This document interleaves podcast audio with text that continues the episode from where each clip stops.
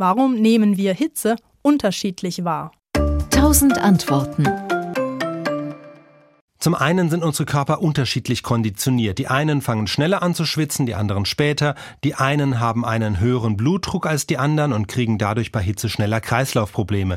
Die einen haben eine dichte Lockenpracht, die die Hitze staut, die anderen eine Glatze, wo der Schweiß schnell verdunstet. Auch solche Dinge machen einen Unterschied. Der zweite Faktor ist aber die Psychologie. Genauso ähnlich wie Menschen unterschiedlichen Musikgeschmack haben, bewerten sie Hitze anders. Die einen finden schon den Gedanken an Hitze und schwitzende Menschen ganz furchtbar. Für die anderen ist das aber der Inbegriff von richtigem Sommer.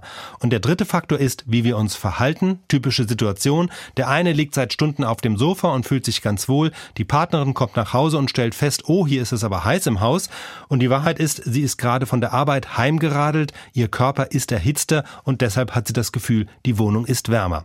Die Frage ist jetzt, kann man sich an Hitze gewöhnen? Ja, das geht zum Teil. Der Körper passt sich nach einer Weile an. Das dauert aber ein bis zwei Wochen. Der Körper fängt dann früher an zu schwitzen, scheidet aber dann auch weniger Salz aus, sodass das subjektive Durstgefühl nicht so schnell kommt. Das ist so ein Effekt. Das ist aber auch sehr von der persönlichen Konstitution abhängig.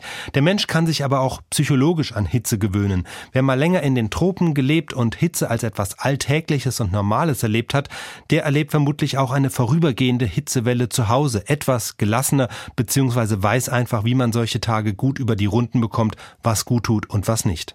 SWR Wissen. Tausend Antworten.